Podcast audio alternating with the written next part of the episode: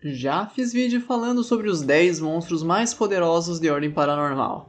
E nos comentários eu vi que tinha gente querendo que eu falasse das relíquias. Então, nesse vídeo eu preparei um belo e trabalhado discurso para você entender que o Deus da Morte não é o mais forte como você está pensando. E a única regra para essa lista é que eu vou usar como base só o que está no livro, ou seja, independente dos eventos do RPG do Selvit. Isso porque no RPG não tem como termos um comparativo de poder entre as relíquias se os jogadores estão sempre envolvidos na treta também.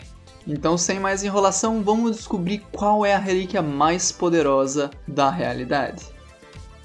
Salve Nerd Geek RPGista, eu sou o Will Wallace e você tá no Triad Geek RPG, o seu canal favorito de conteúdo nerd, geek e RPGista, e esse é o quadro aqui do canal onde eu dou minha opinião e vocês me macetam nos comentários. Então, eu já aviso desde o início que é impossível comparar o poder de todas as relíquias. Isso porque todas elas têm seus propósitos, forças e fraquezas diferentes.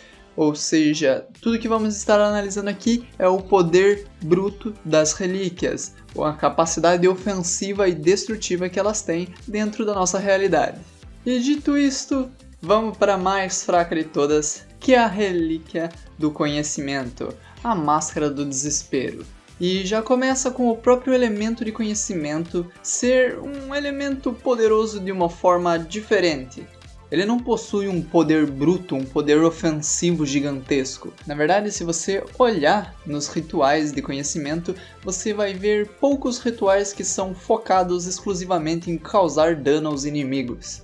Isso porque o elemento se foca em ampliar suas capacidades e a manipulação da realidade do que necessariamente demonstrar grandes atos de poder. E é por isso que a Máscara do Desespero acaba ficando em último no nosso ranking.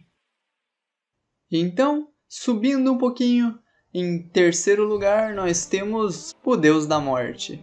Isso mesmo, ele que tem um poder bruto enorme, aquela massa de músculos gigantesca, porém cujas habilidades perdidas com a resolução do seu enigma do medo tornam ele uma criatura menos aterrorizante. Ele ainda é muito poderoso, mas resolver o seu enigma do medo faz com que ele perca uma das suas principais vantagens, que é o seu ciclo infinito. Por isso, apesar de poderoso, ele ainda não chega perto do diabo e do anfitrião.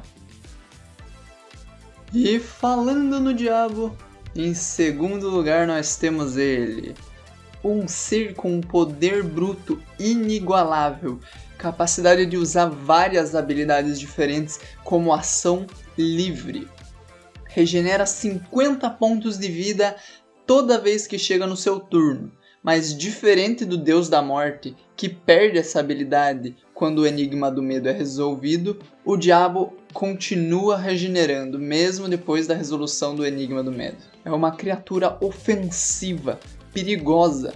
Qualquer ataque que ele acerte no seu personagem permite com que em ação livre ele cause ainda mais dano do que ele já causou, tornando o príncipe do sangue uma criatura absurdamente poderosa.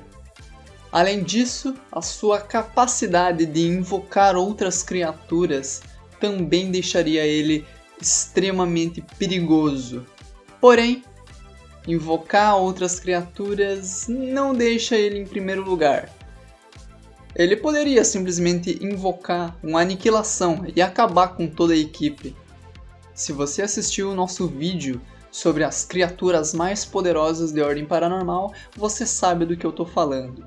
Mas isso não diz respeito ao poder puro do diabo.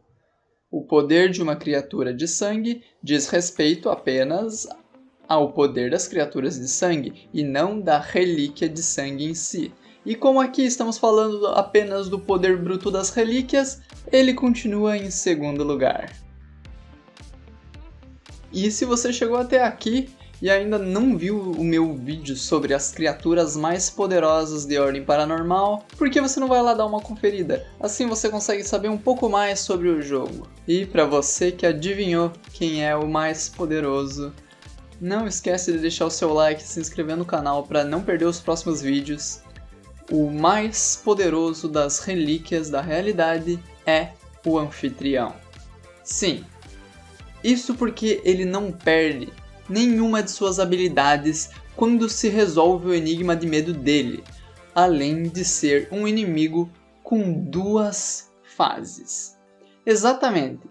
Quando você mata o anfitrião na primeira fase, ele recupera todos os seus pontos de vida e inicia a fase 2, ainda mais poderoso. Sem contar que na fase 2, os seus personagens começam a tomar dano mental por causa da habilidade trilha sonora, além de ter uma desvantagem aleatória por conta da habilidade roleta maluca. E isso acontece em todos os turnos como uma habilidade passiva do anfitrião, ou seja, ele não precisa fazer nada para a habilidade acontecer. Se não fosse suficiente, na primeira fase ele se separa em suas cinco facetas, criando cinco tipos de anfitriões diferentes no campo de batalha, e depois de derrotados, eles unem-se apenas em um só, muito mais poderoso, com todos os seus PVs de volta e a possibilidade de realizar até três ações padrões no mesmo turno. Isso faz com que, além do anfitrião ser a relíquia com mais pontos de vida, já que você precisa tecnicamente derrotá-lo duas vezes para que ele realmente seja vencido, ele ainda é extremamente poderoso porque não perde nenhuma de suas habilidades quando se resolve o seu enigma do medo.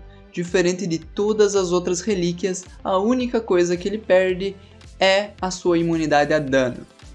E, como sempre, se você discorda dessa lista ou tem alguma opinião diferente, você pode sempre mandar aí nos comentários o que você acha que eu vou estar debatendo junto com vocês. Se você assistiu até aqui e ainda não deixou o seu like e a sua inscrição, tá perdendo tempo. Faz isso daí para não perder os próximos vídeos. E se você nos acompanha por algum dos nossos canais de áudio, segue a tríade para mais.